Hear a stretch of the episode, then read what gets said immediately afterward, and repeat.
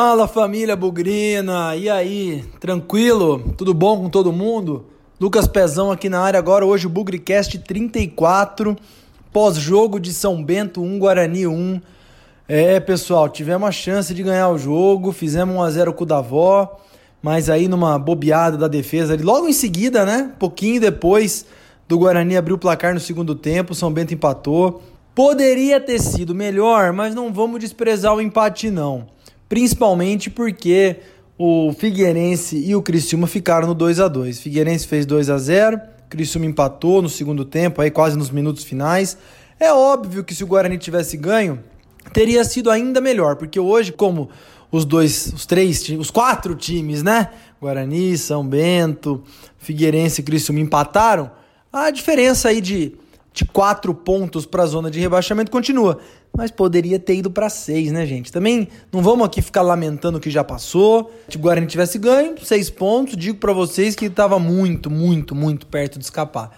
Continua com boas chances, faltam sete jogos, é, 36 pontos. Vamos acompanhar e repercutir um pouco mais desse jogo. Um a um lá em Sorocaba, beleza? Então vamos começar essa bagaça aí, Bugricast 34, São Bento 1, Guarani 1, mais uma rodada. Vamos lá!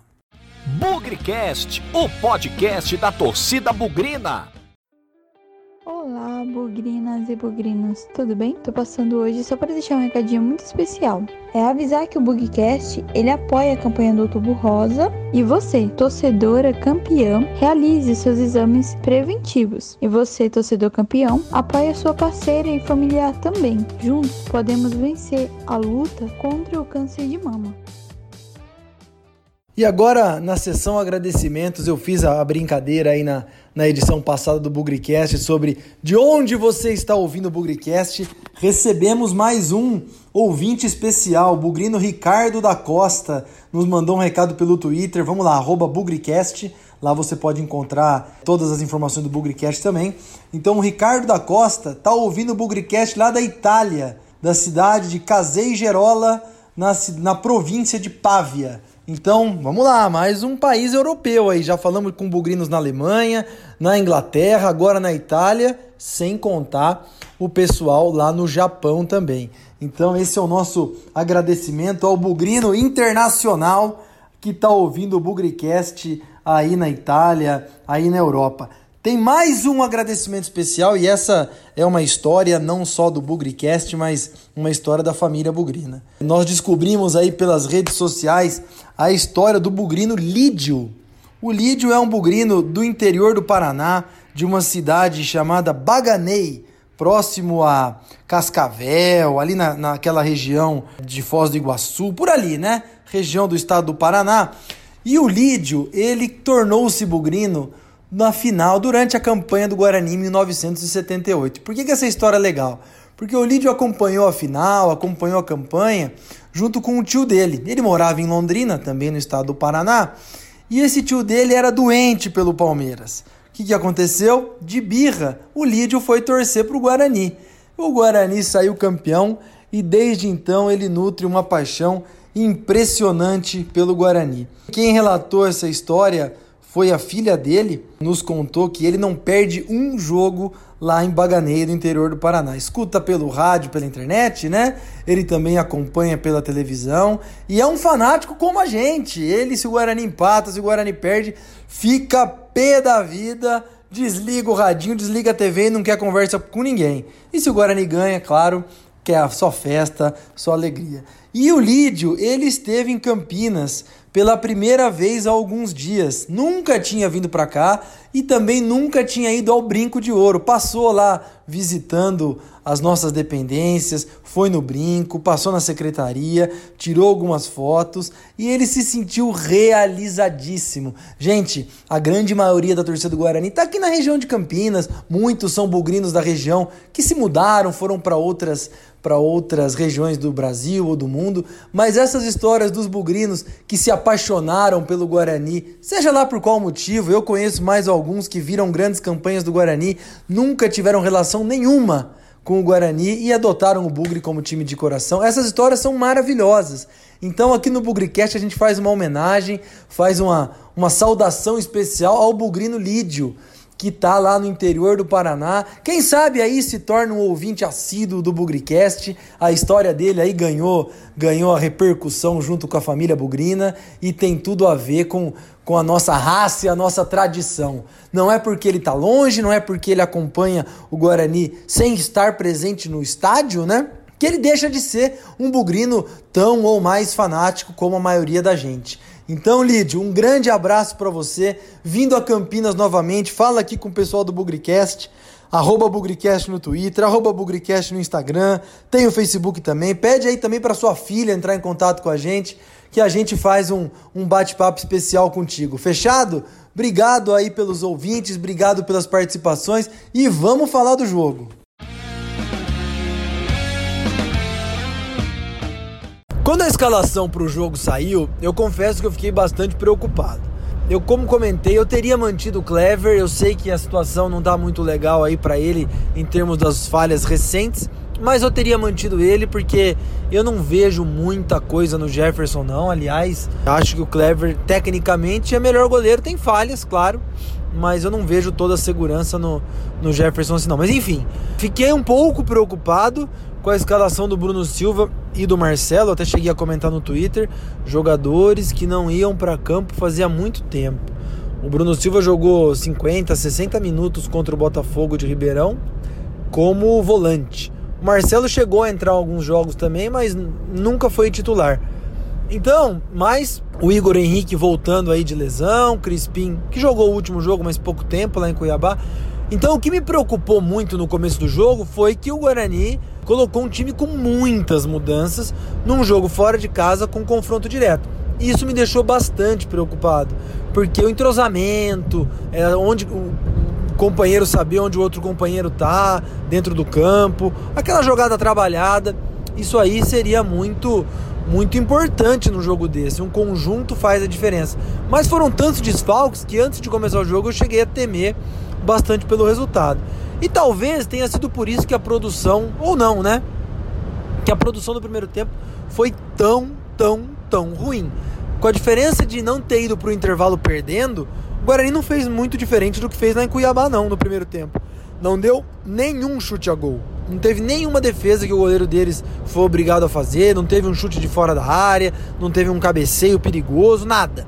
Começo do jogo, acho que teve uma pressão, ali marcando no campo de ataque, tentando chegar para abafar a saída de bola, mas depois uns cruzamentinhos meia boca na área, uns erros de passe vergonhosos, umas tentativas de tabela que nossa, até o pessoal comentou nas redes sociais aí, parece que o Guarani tinha comido uma feijoada antes do jogo. Então foi um primeiro tempo muito fraco dos dois times. O Guarani eu acho que só não foi para o intervalo perdendo porque o São Bento realmente é muito ruim. E também porque o Jefferson fez uma defesa de cabeça lá, é, depois de um recuo de bola do Thalisson, que pelo amor de Deus, não tem, não tem condição de um jogador profissional fazer uma coisa daquela. O, o que o Thalisson fez lembrou que o Rodrigo Arroz, lembram? Fez lá no ano de 2012. Só que o do Rodrigo Arroz ele deu um, gol contra do meio de campo encobrindo nosso goleiro. Agora quase que o Thalisson fez o gol contra também. Nunca é uma imprudência um jogador de futebol recuar uma bola com a força que foi é, é, recuada nesse lance do Thalisson. E aliás, o Thalisson, primeiro tempo vergonhoso. Eu não consigo entender. Aqui cabe uma reflexão. Muita gente critica o Lennon, acha o Lennon limitado, vai e volta, não acerta cruzamento, mas bem ou mal, o Lennon ele tem uh, o tesão pela lateral, pela linha de fundo. Então ele vai até o fim, ele tenta o cruzamento, ele faz a função que um lateral deveria fazer. E ele é sempre foi volante, hein, gente? Vamos lembrar que a, a posição original do Lennon é volante. Agora o Thalisson, lateral de formação, tem medo da linha de fundo? Eu nunca vi. Chegou um lance lá que ele recebeu um passe, acho que do do Arthur Rezende, não teve coragem de enfrentar o, o marcador, simplesmente rifou a bola para a área ali da intermediária do campo de ataque, sabe? Lateral que tem medo da linha de fundo, para mim, ó, pode pode trocar. E aliás, Thalisson teve uma atuação muito, muito ruim no primeiro tempo. Tirando isso, assim, pobreza técnica, pobreza ofensiva, Pode ter sido um entrosamento com tantas peças novas jogando junto aí pela primeira vez? Pode, mas eu não tenho tanta certeza disso não, porque esse padrão de jogo de muito toque de lado, de pouco interesse no ataque, pouca força ofensiva, infelizmente está se tornando uma constante nos últimos jogos do Guarani. Claro que talvez isso tenha sido mais frequente nos outros jogos, em que a gente ganhou de 1 a 0, 1 a 0, 1 a 0, 1 a 0, e a gente não deu tanta importância para esse futebol mais mais sonolento, vamos falar assim. Mas o primeiro tempo foi praticamente um bom, um bom motivo para se dormir nessa tarde quente de sábado.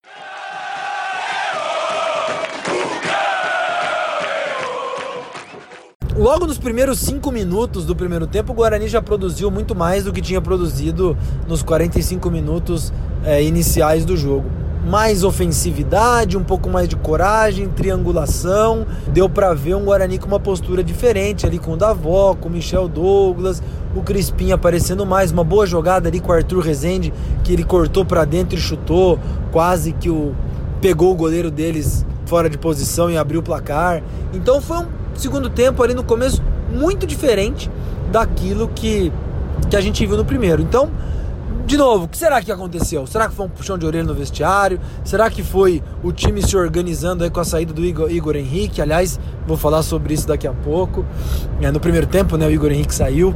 Mas a verdade é que o Guarani voltou com um pouco mais de ousadia nesse segundo tempo. E ali, quando foi mais ou menos 15 minutos, parece que o Guarani acordou e aí começou a marcar a saída de bola do São Bento. E vamos combinar, gente. O São Bento é um time horrível, fraquíssimo, sem condição nenhuma de sair com a bola. E aí as coisas começaram a ficar mais a nosso favor. A saída, a saída de bola do São Bento é muito deficiente. E o Guarani começou a roubar a bola ali na intermediária, no meio de campo. E começou a sair um pouco mais pro, pro campo de ataque. O que foi, o que foi aí muito, muito bom, assim, muito elogiado. Aconteceu nesse meio tempo uma coisa que, na minha opinião, mudou bastante, ou mudou um pouco o ritmo ou a temperatura do jogo. Eu tenho a sensação, para mim, que em algum momento o Guarani faria o gol. Por que eu falo isso? Porque o São Bento ia se pressionar ainda mais pro ataque, ia se jogar mais, se lançar para frente, e a gente roubando as bolas na saída ali, é, alguma coisa iria sobrar, como sobrou. Não foi uma roubada de bola, mas o zagueirão deles ali falhou. O Davó foi esperto, errou o primeiro chute, mas o rebote fez 1 a 0 para nós. E aí que eu digo que nesses 15 aos 25, 30 minutos, a substituição, na minha opinião, do Marcelo, que estava fazendo uma partida excelente, talvez ali dono do meio de campo. Eu sei que ele devia estar tá com cãibra, devia estar tá com alguma coisa aí mais, mais séria, mas ele saiu e o Carpini colocou o Felipe Cirne. E o Guarani perdeu o meio de campo tudo de novo. Tá certo que nesse meio do caminho o Guarani fez 1 a 0 com o Davó, mas voltou aquela exposição, aquela, aquela, aquele buraco que a gente viu nos últimos jogos e isso foi muito preocupante. Na minha opinião, a alteração mais óbvia a ser feita ali sai o Marcelo, entra o Ricardinho. O Felipe Guedes já tinha entrado é, no lugar do Igor Henrique no primeiro tempo, então a gente manteria ali uma posse de bola, manteria um meio de campo bem posicionado. Entrou o Felipe Cirne, que não marca, não apoia, não corre, não finaliza. Tudo bem, fez um gol contra o Cuiabá lá, vai. Não vou ser injusto com ele. Mas ele não, não faz uma função de proteção para o time. Ele é um jogador do meio para frente. Então a gente ficou com ele do meio para frente, Crispim do meio para frente, Arthur Rezende, que é um cara meio na saída ali de bola, na transição, e depois só o Felipe Guedes. Então nesses minutos, o Guarani sofreu. Sofreu, tanto é que eles empataram logo em seguida. Ficou claro que era só forçar um pouquinho, que essa alteração que expôs o Guarani era aquilo que o São Bento precisava. E o, no, e o gol que a gente sofreu, tudo bem, eu vi gente criticando o Jareta, eu vi gente criticando o Lennon, mas era falta de proteção no meio de campo. Falta de um pouco de contenção. Minutos depois, o Crispim saiu e aí entrou o Ricardinho. E é por isso que eu acho que o Guarani deixou de ganhar o jogo, gente. Essa substituição do Ricardinho, ela tinha que ter, sido feita lá atrás, quando o Marcelo saiu. Ele só foi entrar na terceira e última. Então a gente perdeu uma substituição. Em tese, o Carpini usou duas substituições para acertar um problema no meio de campo. Se tivesse sobrado a terceira alteração para o final do jogo, Poderia ter saído o Crispim, sem problema nenhum, mas eu podia ter colocado um cara um pouco mais para frente. De repente, até o Felipe Cirne, num outro momento. De repente, o Renanzinho. De repente, o Bidu, para fazer ali uma parceria no lado esquerdo junto com o Thalisson, que aliás ficou muito mais recuado, hein? Acho que o Carpini mandou ele segurar porque tava passando vergonha em campo. Mas a verdade é que os três pontos escaparam. Escaparam, não sei se vão fazer falta. Como eu disse no pré-jogo, o importante era somar ponto. É, se não fosse três, que fosse um. Mas ali ficou uma oportunidade perdida pra gente. Figueirense fez 2 a 0 no Criciúma e o Criciúma empatou lá nos minutos finais. E com isso, primeiro time da zona de rebaixamento, o próprio Figueirense, ficou com 32 pontos. O Guarani com, foi a 36 manteve os quatro pontos de distância para a zona de rebaixamento, que é ótimo. Agora faltam sete rodadas, então mais uma rodada em que a diferença para a zona de rebaixamento fica em quatro, em quatro pontos, mas poderia ter ficado em seis. Se tivéssemos usado as substituições de uma forma mais inteligente, pensado um pouco ali na proteção do time, eu acho que o Guarani faria um gol de qualquer jeito. O São Bento ia se expor, ia se pressionar. Então acho que nós metemos um pouco os pés pelas mãos. Não vamos reclamar, não vamos lamentar, já foi, já passou.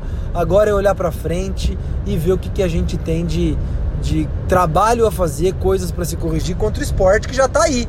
Quinta-feira, 31 de outubro, Dia das Bruxas, às 7h15 da noite no Brinco de Ouro.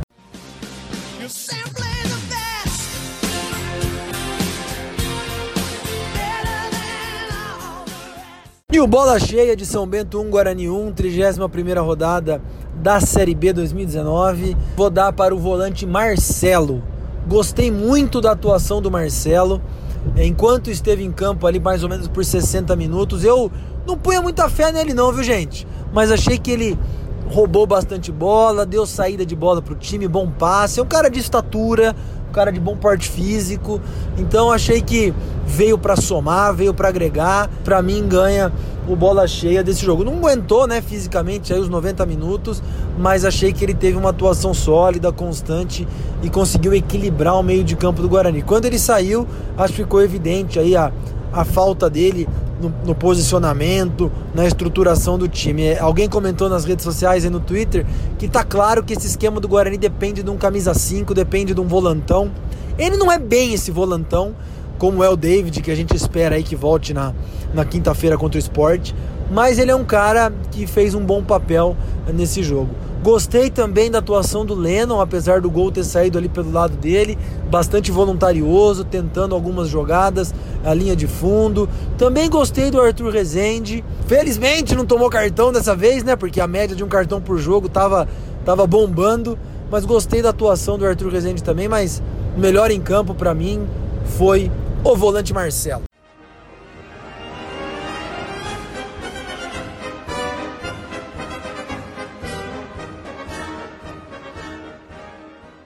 Para falar do Bola Murcha de São Bento 1, Guarani 1, lá em Sorocaba, 31ª rodada da Série B de 2019.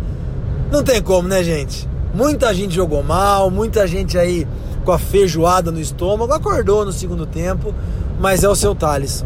Nessas últimas eleições aí de quem tá indo mal tem que sair do time, e sobrou pro Clever, por exemplo, Vamos lembrar, hein? Lá em Cuiabá, muito gol saiu pelo lado do Thalisson. Ele cometeu um pênalti. Hoje quase fez um gol contra. Não acertou nenhum cruzamento. Então, já que a gente tá nessa pegada aí de reorganizar o time, reavaliar quem tá bem, quem tá mal, o, o garotão do shortinho curto para mostrar a tatuagem da coxa aí não tá legal, não, hein? Tá jogando com o nome, tá jogando com a experiência, porque futebol por futebol, ah, o Bidu mostrou muito mais quando teve oportunidade. Então, Thalisson, você não tá mal desde nesse jogo não, não é de hoje que você vem jogando mal. Então, acho que um banquinho vai fazer muito bem para você, viu? Bola murcha com toda e total razão para você, viu, Thales? Vamos que vamos, pessoal, encerrando aqui mais uma edição do Bugrecast. Falamos sobre São Bento 1, Guarani 1. Eu vou deixar um recado aqui. Temos vencedor do bolão.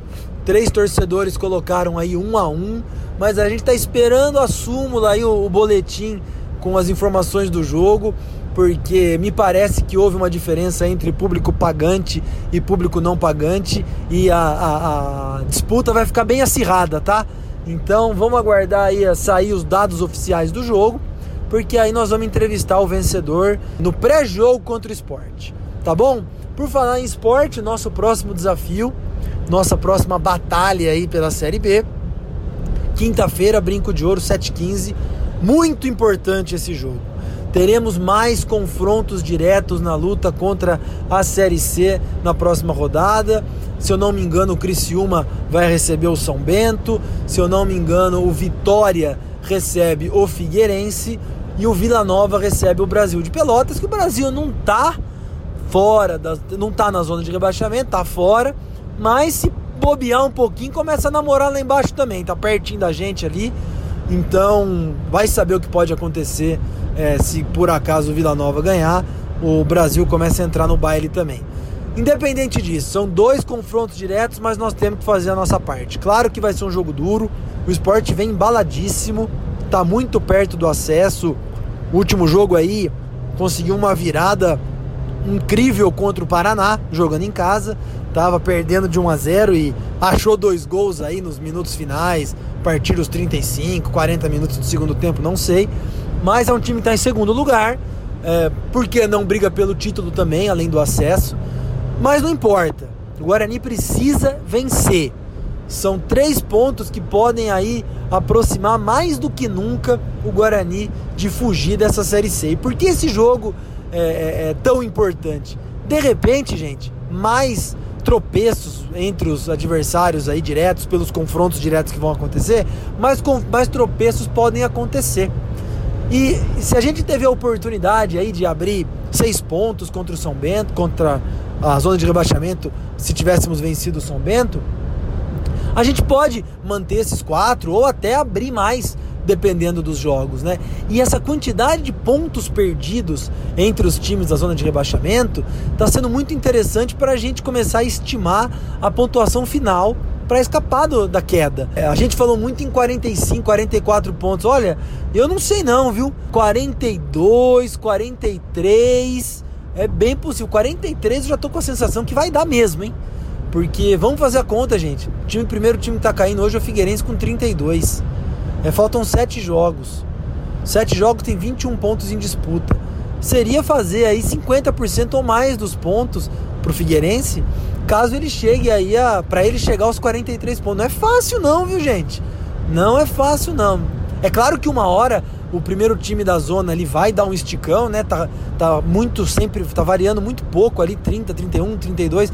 Em alguma rodada essa, é, essa pontuação vai subir dois pontos, vai subir três pontos. Então a gente tem que se preparar é, é, para isso.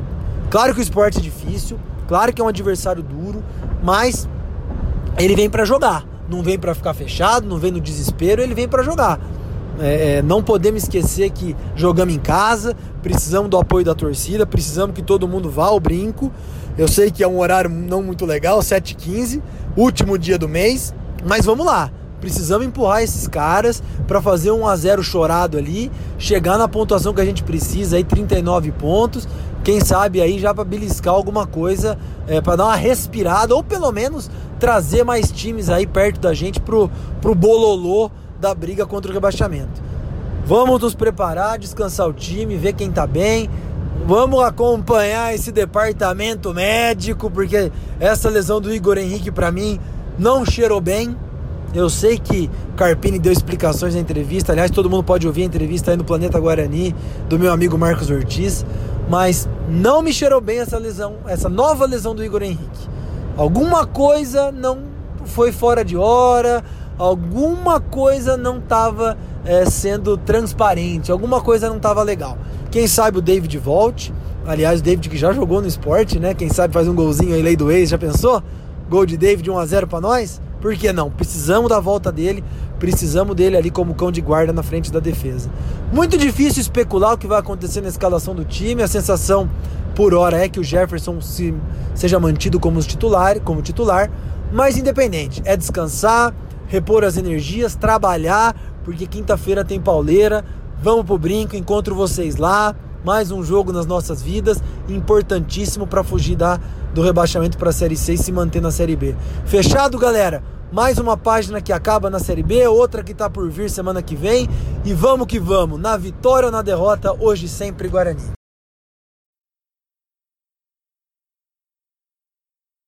Avante, avante, meu bugre, que nós vibramos por ti na vitória ou na derrota. Hoje e sempre Guarani. É Guarani, é Guarani.